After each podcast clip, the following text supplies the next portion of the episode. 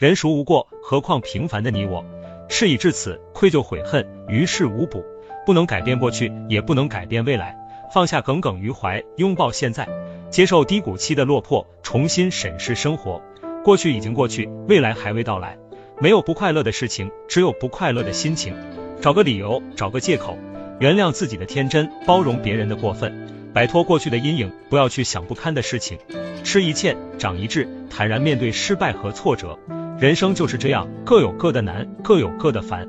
也许没有对错，只是不满足选择的结果，不满足得到的收获。